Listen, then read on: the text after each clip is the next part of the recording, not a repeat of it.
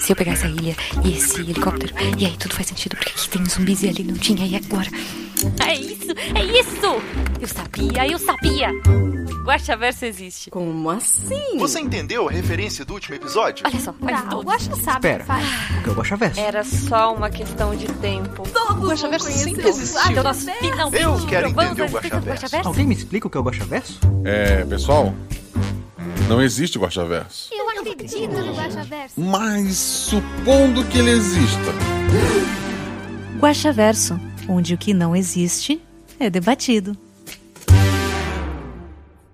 Olá, eu sou Marcelo Guaxinim, o podcaster do RP Guaxa. Embora os jogadores sempre deem a sua parte para a história, a ideia inicial é minha. E normalmente a ideia final não é. Exceto por esse último episódio, em que o final, como foi um quase um pós-créditos, ele já estava até conversado com a jogadora antes da aventura começar. Mas tudo que aconteceu antes foi decisão dos jogadores. Daqui a pouco eu explico isso. Não vamos colocar o carro na frente dos bois. Afinal, estamos no Velho Oeste, temos carro de boi. Antes de mais nada, eu queria lembrar vocês que este episódio, assim como todos de novembro e os primeiros de dezembro, são o oferecimento da Promobit. A Promobit é uma comunidade que tu pode fazer parte tanto pelo aplicativo quanto pelo site, onde as pessoas compartilham ofertas. Veja bem, ele não pesquisa preço e te dá o menos pior.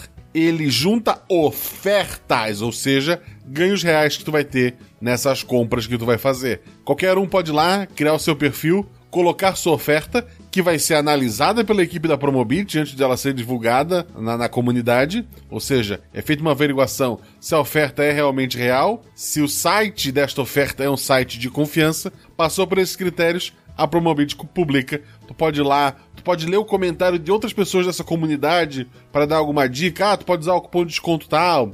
Ah, se tu tiver o cartão da loja, sabe? É- Essas dicas pequenas, ou para dizer, olha, gente, melhor esperar mais um pouco, porque tá vindo a Black Friday, isso vai estar mais barato ainda. Mas tem tanta gente dando opiniões e ajudando que tu vai te sentir mais seguro na tua compra também. Então conheça a Promobit, crie o teu cadastro lá se você ainda não tem. Não achou a oferta que você queria, porque oferta vai e vem, né? Estão surgindo e estão sumindo. O site está sempre sendo atualizado e alimentado. Às vezes o produto que você quer, ele não tá lá naquele momento. Tu pode criar uma lista de desejos e quando tiver o produto que você procura numa oferta, ou até num preço que você gostaria de pagar, você vai ser notificado. Não esqueça de agradecer também a Promobit nas redes sociais. Diga obrigado, Promobit, marcando a arroba do RP Guacha e marcando a arroba da Promobit, por esse apoio incrível que eles estão dando pro nosso podcast, né? Inclusive, o próximo RP Guacha foi uma sugestão do pessoal da Promobit e ficou um episódio incrível. Vocês vão entender, tá? Outra coisa antes de começar a ler as perguntas, que são muitas lá no site, redes sociais. Lembra que eu tinha dito que se duas mil pessoas seguissem a gente lá no Instagram até dezembro, ia ter um Guaxaverso especial do Corvo e um episódio naquele mundo? Então, passou de dois mil.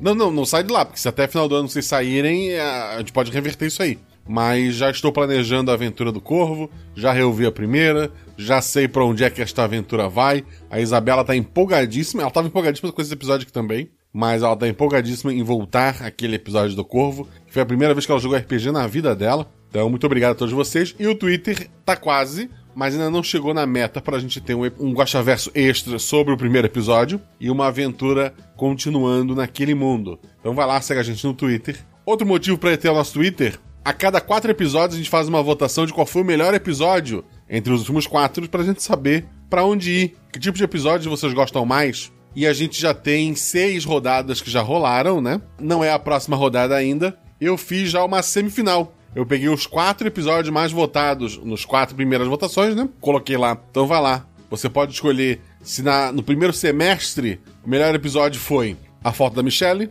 O Circo Pirata, Eu Beijei uma Garota ou Casa de Boneca. Os quatro episódios são maravilhosos. Você pode reouvi-los antes de votar. A votação vai durar sete dias. Eu criei essa votação enquanto gravava aqui. Se você ouvir isso no momento da publicação, você ainda vai ter seis dias para estar lá ouvindo e votando no seu episódio favorito. Mas não é para isso que vocês estão aqui, vocês estão aqui para que eu leia as perguntas e comentários que vocês deixaram lá no post. E esse episódio, como ele, ele gera um, um, uma emoção nas pessoas que acreditam nesse tal Guaxa Verso, o pessoal comentou bastante. E o primeiro comentário é do Leonardo Porto. Guaxa, Nesse episódio você está introduzindo o The One Above All do Guaxaverso. É, aquele acima de tudo, né, do Guaxaverso. Aparentemente sim, né? Eu acho que é a resposta. A, a Isabela tá comentando embaixo. O Guaxaverso existe? Oh my god, oh my god, oh my god. Então, não foi isso que eu disse. O Ricardo Bodenous que colocou Hey Guaxa! Obrigado por esse episódio cheio de mistérios e revelações. Já incrementou os pensamentos aqui. Partiu perguntas com spoiler.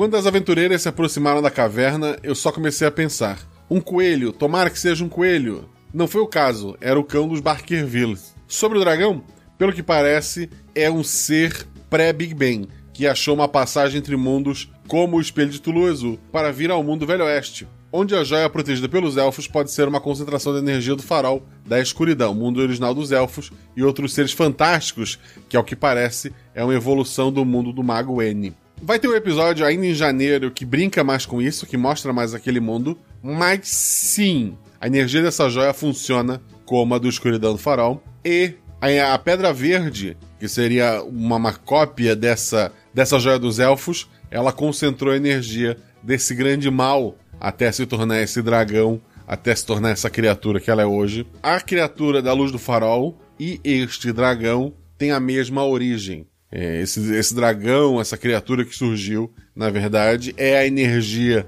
daquela criatura se moldando, tentando ser algo diferente para vencer desta vez, mas novamente ela foi derrotada. Ela estava mais fraca do que quando ela estava na luz do farol, mas ainda assim é basicamente a mesma criatura ou a mesma energia. E ele termina: Céu, estou muito trançando linhas com tudo isso, mas acho que foi essas minhas dúvidas. Até a próxima. Até a próxima. Jorge Marcos Santos Silva. Excelente episódio. Me deixou na ponta da cadeira de expectativa. Parabéns, Guaxa e meninas. Adorei esse mundo de cowboys e fantasia. Até usei uma aventura que narrei. Espero que não ache ruim. Não, não acho ruim. Vocês podem usar minhas aventuras para mestrar para seus amigos quantas vezes quiser. Seria legal você falar para seus amigos de onde saiu a aventura e recomendar para que eles assinem o podcast, né? Né, gente? Mas sou novo aqui no portal, ainda estou ouvindo tudo, então algumas perguntas só para ter certeza. Spoilers, vamos lá. Tudo está relacionado ao mundo do farol, certo? Este episódio, sim, tudo é muita coisa. O dragão seria a mesma criatura polvo gigante, só que com outra forma, ou apenas uma extensão daquele ser. As duas coisas. Aquela criatura morreu, foi destruída a energia dela, essa energia se concentrou né, naquela joia verde ou por, por, por livre espontânea vontade, a gente pode brincar com isso outras vezes, mas no fim a, a origem é a mesma. Imagino que sendo o mundo farol, depois que come começam a haver pessoas seguindo aquele ser, começaram a se tornar as criaturas deformadas e mais poderosas como os orcs. Não, os orcs têm outra uh, origem, que a gente vai tratar em janeiro.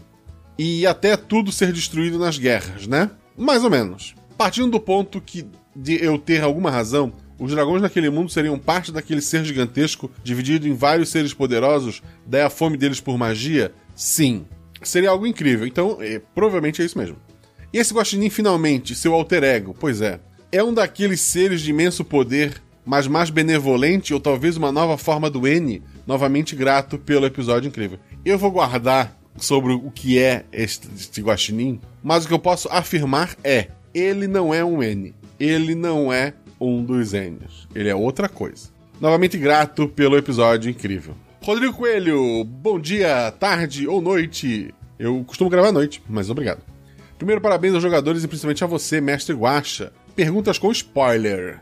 O personagem da Shelley já sabia o poder da pera desde a outra aventura? Foi ideia dela sacar a pera naquele momento ou foi preciso ser incluso por você na história? Ah, é, pros padrinhos a gente mandou toda a informação que eu tinha mandado para os jogadores antes da aventura começar. O personagem da Isa sabia que ia ser a Marta, sabia que ia ser contactada. É, eu mandei mensagem para ela: ah, se a Marta, né, se a Ice Queen, segundos antes da bomba explodir na ilha, fosse contactada por um ser intergaláctico. Embora ele não seja intergaláctico, tá, gente? Foi só um jeito de explicar. E perguntar se você faz uma missão para mim, em troca eu te tiro daqui. Ela falou que toparia. Então ela sabia disso. Ela sabia que ia ter abertura tipo Exterminador do Futuro. Embora ela nunca tenha visto Exterminador do Futuro. E ela sabia que tinha que encontrar as duas mulheres e o matar o Cidade Misteriosa. A Shelley sabia o poder da, da pera. Eu expliquei isso para ela antes da aventura começar assinem como uma, uma elfa, mesmo sendo uma elfa negra, ela é uma elfa, e os elfos têm uma, uma, ligação forte com a pera, como você viu nesse episódio, e como você vai ver naquele episódio de janeiro, se tudo der certo, ela sabia desde sempre ela só esperou o momento certo para falar sobre a pera. Quando a Hillary enterrou a pera, ela esperou anoitecer, ela enxerga no escuro mesmo. Ela foi lá, desenterrou e guardou esse tempo todo. É uma pera mágica, ela não apodrece. Quando eu pensei aventura, eu pensei ela meio. O anterior foi faroeste com medieval. Esse eu pensei um faroeste super, sabe? Com pessoas super poderosas. A própria Shelly com uma magia mais aprimorada. A Isa com, com dado a mais para dano. E a Hillary com regeneração automática. Quando eu pensei aventura, a pera seria a primeira coisa que a Hillary ia comer. Eu achei que, dando isso pra, pra Cine, ela vendo que tinha um problema pela frente, uma criatura poderosa diante, diante dela, ela ia já sacar a pera e resolver ali. Mas a Shelley escolheu um momento muito melhor para botar essa pera na, na história. Uh, segurou vocês na ponta da cadeira, como disse o amigo ali em cima. Então foi escolha dela a hora de dar esta pera. A Sinara estava dominada pela consciência coletiva, igual os jovens do Reflexo de Tule Azul. Parte era a ganância do, do, por poder da, da, da personagem da NPC Sinara, e não da Sinara que cuida lá do Instagram, que é um amorzinho. Parte era influência da, daquela pedra, daquela criatura, sim. O colar é uma das peças de poder, como a bolsa, a moeda, o chapéu de, o chapéu de palha? Não. É um item mágico, mas ele funciona diferente daqueles itens. Até porque aquela entidade Tulu Azul não é a entidade do farol. São entidades de, de mesma origem, mais diferentes. A entidade dragão dessa é a mesma da luz do farol. A de Tulu Azul é outra coisa. Além da Costa Araújo. Então, spoiler, talvez. Nesse universo, a magia usada nas armas depende da presença da conjuradora para a magia continuar ativa. Ou seja, as armas da Marta, enfeitiçada pela elfa negra, continuam, dan continuam dando mais dano. Não precisa a conjuradora ficar do lado, mas elas têm um tempo que elas duram. Isso é dito lá no primeiro episódio por um punhado de armas e acho que é reforçado nesse aqui. Mas elas têm um tempo de duração. Pessoas comuns nesse universo são de uma versão do universo sem a tal força cósmica que você citou antes. Isso. O personagem que muda isso tudo, gente, essa força. Qualquer personagem que for citado daqui para frente, pelo menos com as informações que a gente tem até aqui, que tem essa chama dentro de si, essa centelha, essa facilidade de fazer magia, ela vem ou teve alguma influência do mundo do farol. Ponto. Qualquer outra das linhas, as pessoas não têm esta chama dentro de si. Pergunta nada a ver com o episódio. O remédio amarelo é uma tentativa de copiar essa energia e sendo ou não esse universo é mesmo o mesmo do Corvo? Não sei te dizer se é o mesmo do Corvo e o negócio ser amarelo é só porque, sei lá, eu gosto de amarelo. Não tem nenhuma influência. Da mesma forma que porque um Guaxinim, porque, caso não tenham notado, eu gosto de Guaxinim. O Ice Maker Zero, será que ele é parente da, da Ice Queen? Ele coloca: Caraca, essa aventura ficou muito massa. Parabéns, Guaxa. Achei a ideia incrível. Obrigado. Spoiler.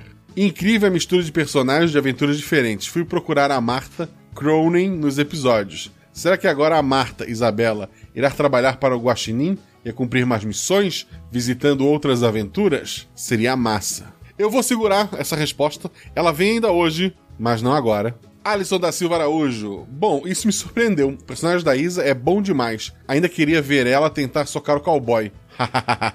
Não lembro se ouvi o nome Sinem, mas está aqui no meu tipo de RPG preferido. E graças a você, gosto de jogar Munchkin, nunca mais será a mesma coisa. Hahaha, obrigado por cada episódio. Eu, eu achei Sinem numa lista de nomes de, de elfos negros durante a primeira aventura. Eu joguei no Google e ele apareceu. Talvez ele esteja em alguns outros lugares. Quando ele surgiu naquele episódio, ele era para ficar só naquele episódio. Eu nunca planejei ter uma continuação. É engraçado que esse episódio só tem uma continuação por conta da pera, que ficou tão jogada que muita gente pediu, ah, a pera, e a pera, e a pera. E daí foi onde eu pensei uma continuação para esse episódio.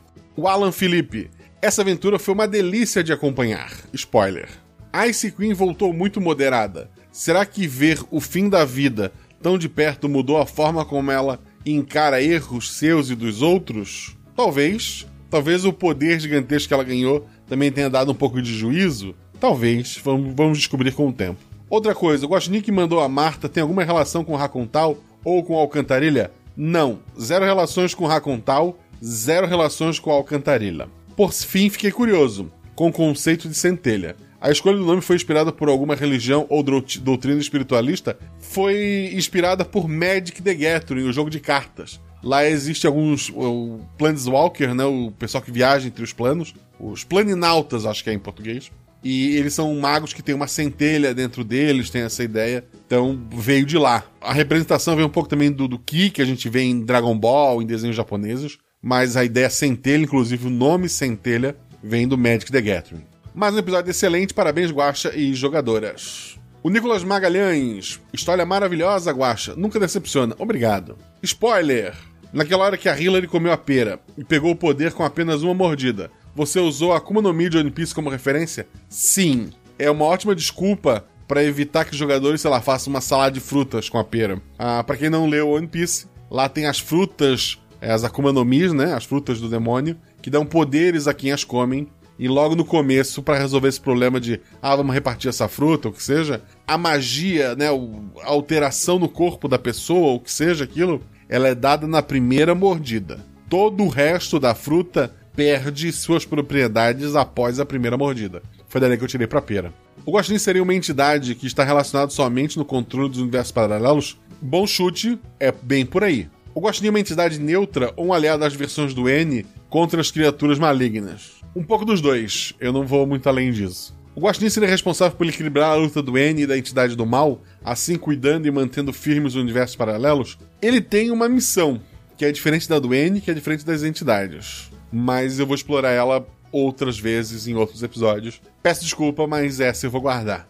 Felipe Xavier, a cidade do Guaxinim de Pedra, do Madruguinho do Oeste, tem o mesmo problema que a Minas desse episódio? Sim. Madruguinho do Oeste não era sobre viagem no tempo. Fica aí a reflexão. Francine Portas Tribés. Guaxa, amei esse crossover. Estava com saudade da Isa jogando. Eu também. O Guaxinim é o N mais viajado entre as realidades? Não. Como foi criada a Pedra do Farol? Ela voltou a existir depois que Alice pegou o poder para ela e disse que era para tudo voltar a ser como antes? Ou ela precisou passar mais algum tempo acumulando energia? Ela foi criada muito tempo depois. Muito tempo depois. Com a mesma ideia do, do mago original de acumular energia por uma, por uma tentativa uh, de lutar com a criatura maligna, né? Por que não beliscar a, a Sinara? Ops, essa era para mandar no grupo de padrinhos. Para quem não lembra, a Sinara tem a frase clássica que ela falou em praticamente todas as aventuras, que é eu me belisco ou eu belisco tal pessoa. Rafael Prado, a sensação de presenciar o Guaxaversa é cada vez mais prazerosa. E sobre isso, uma pergunta. Seria esse guaxinim de roupa roxa o responsável por levar os cavaleiros no final de Cavaleiros do Bicho, parte 3, para o inferno do Raul e dos outros pactos? Olha só, guarda essa pergunta, escuta o Cavaleiros do Bicho, parte 4, aí, se for o caso, você pergunta ela de novo, pode ser? Para não dar spoilers futuro. Lembrando que Cavaleiros do Bicho 4 foi gravado muito tempo antes do episódio Punhado de Armas e desse último episódio. Vamos lá. Tom Borges é entre parentes Ailton. Um deve ser o nome do personagem, outro nome que o, que o pai e a mãe dele deram, eu imagino. Ótimo episódio, Guacha. Obrigado. Guacha, por sinal, não é o nome que minha mãe me deu.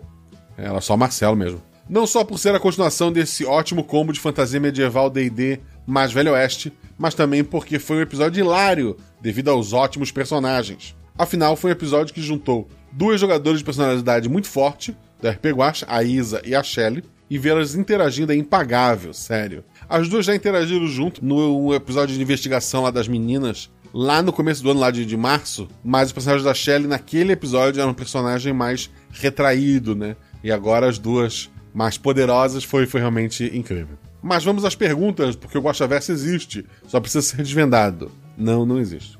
Atenção aos spoilers. Se o poderoso N era a figura central que simbolizava a ordem ou o equilíbrio no Guaxaverso, o Guaxinins é uma das facetas do N? Não. Ou é uma outra entidade extradimensional que habita cada mundo como um ente diferente? Ele é uma entidade extradimensional e só existe um. Vamos deixar isso claro. Ao contrário do N que se dividiu em quatro, esse guaxinim só existe um.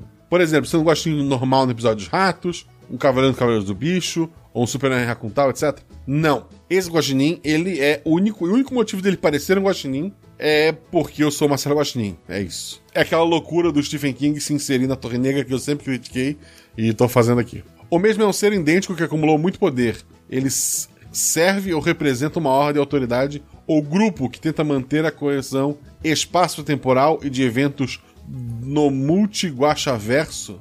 Ele tenta manter uma coesão, assim como o Guaxinim mestre aqui fora, mas, como eu falei antes, eu vou guardar essas perguntas. Além disso, é mencionado que a energia da bomba atômica é capaz de destruir até mesmo almas. Como o conceito de alma é parecido com o da centelha, ou seja, é algo mágico e a vida, bem como a magia, vieram lá daquela energia, antes da explosão que gerou o Guaxaverso, então essa energia mágica e o espiritual tem bases realmente científicas? A maneira com que as pessoas acumulam energias no mundo da Ice Queen é, pode ser chamado de alma. Essa energia fica espalhada pelo corpo e não tem poder nenhum. A centelha é como se fosse uma alma concentrada. Então, no mundo da Ice Queen existe alma. No mundo da centelha não existe alma, existe a centelha. Embora tem gente que pode chamar alma de centelha e centelha de alma, elas funcionam diferente. Na minha cabeça esse conceito está bem definido, mas acho que não vem muito ao caso agora. Se uma bomba atômica gera energia que apaga almas e centelhas, então é possível, através da ciência, sintetizar a energia das centelhas? Da ciência propriamente dita, imagino que não. Existem maneiras de criar energias da centelha, que tem um episódio que ainda não gravado, mas já escrito, que talvez brinque um pouco com isso. Então vou guardar essa informação. Podemos dizer que em episódios que se passam no futuro, como o Pacto Belchior, as máquinas como os mechas são movidos por essa energia de centelha que foi sintetizada? Eu imagino que não. Até o momento, não. Assim, realmente eu nunca cheguei a pensar nesse ponto. Mas oficialmente, 18 de 11 de 2020, não. Desculpe pelo comentário longo, mas só uma per última perguntinha sobre os bastidores do projeto. O RP Guacha se chama Realidades Paralelas do Guaxinim. Então, desde o começo, você tinha planejado de que fato haveriam realidades para paralelas controladas por um guaxinim que uniriam os episódios? Eu tinha uma ideia, ela mudou bastante assim nesses longos dois anos, ela mudou muito. A, a ideia base que uniria todos os episódios era bem diferente do que eu tenho hoje, mas essa explicação eu vou guardar, sei lá, para o episódio 100 ou 1000, não, não vai ser hoje. Mas sim, havia um guaxinim desde o começo. Ademais, o poderoso N se tornou uma referência e ponto central de quase todos os episódios depois dele. Isso é proposital? Não. Eu sempre falo que a decisão do personagem da Agatha Rafaela em dividir a energia que era uma centelha. Lembra? As centelhas existem por um motivo. O personagem da Agatha, naquela aventura, que era uma aventura simples, disse que queria repartir sua energia com o mundo, e o mago N faz o mesmo. As centelhas são aquela energia compartilhada. Por isso, só aquele mundo, até o momento, tem centelha, por causa da decisão dela, eu tive várias aventuras que surgiram depois disso. Eu não tenho todas as aventuras até a 100 planejada. Na verdade, eu estou planejando as próximas agora. Eu tenho algumas ideias de coisas que eu quero brincar, que eu quero trabalhar. A história está sendo criada à medida que os jogadores estão jogando. Então, é, essa centelha criou um leque gigantesco de, de opções para mim. E eu só posso agradecer. Em algum momento vai surgir uma outra linha que vai se destacar por algum motivo, que eu vou acabar explorando mais e tal. Aliás, como. Ele continua. Aliás, como peça central, o poderoso N e a decisão da Agatha foi o que deu start para conectar tudo, ou você já queria conectar tudo com o poderoso N antes mesmo de mestrar aquele episódio para os jogadores. Como eu acabei de falar, não. Assim, a, a ideia da que eu expliquei lá no segundo Guaxaverso da linha inicial que se reparte em quatro, tá aqui desde sempre. Mas que uma das linhas tem a ideia da centelha e eu decido explorar essa linha, várias e várias histórias relacionadas a ela, foi por causa da decisão da personagem. As linhas sempre existiram. Essa linha ter centelhas foi por conta da jogadora.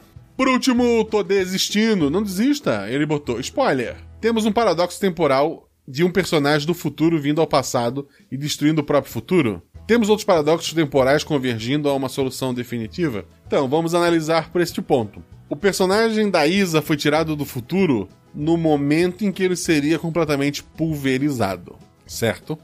Então, para aquele futuro, ela não faz diferença. Não ia sobrar nem energia dela, ou seria algo mínimo. O passado já estava sendo alterado por conta de gente que não devia estar ali. Então, na verdade, ela corrigiu o mundo para que ele ficasse do jeito que estava quando ela foi resgatada. Entendeu? Se ela não tivesse corrigindo o mundo no passado, talvez nunca tivesse tido aquele futuro onde ela existia. Aquela vila de, de, de centauros, ela ia crescer. Hoje em dia, com internet, com satélite, eles não iam continuar se escondendo, sabe? Eles já seriam de conhecimento público, provavelmente. Pelo menos o governo saberia. Então, na verdade, ela, ela criou o mundo em que ela existe. E não, gente, eu não vou criar um Guaxaverso para responder perguntas do Guaxaverso. Pelo amor de Deus, né? Quer fazer alguma pergunta sobre esse Guaxaverso, sobre episódios que já passaram? Quer gravar vozes de NPC? Quer dar ideias de aventura?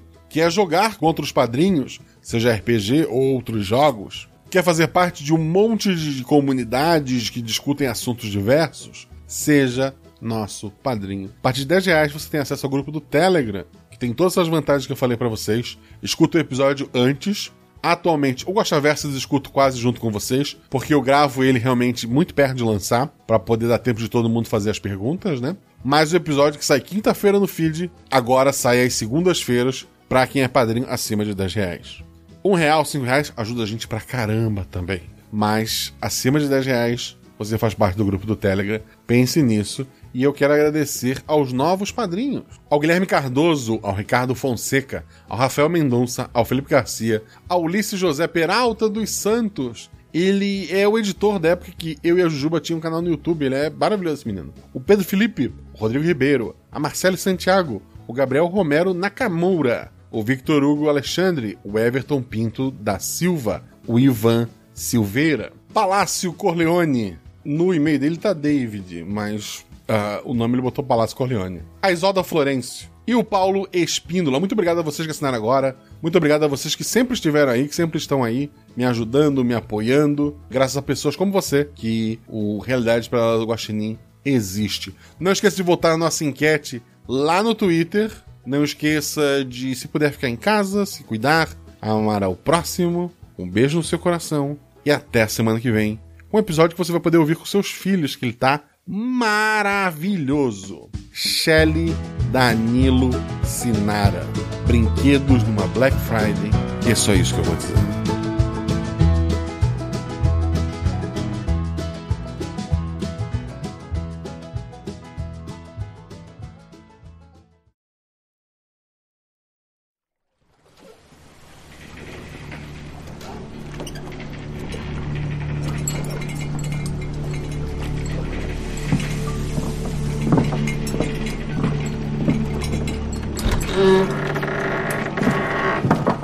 Achei, coelhinha. Espera. Quem é você? Hum, você não é o lobo mau? É, eu sou. Eu sou a caçadora, otário. Como é que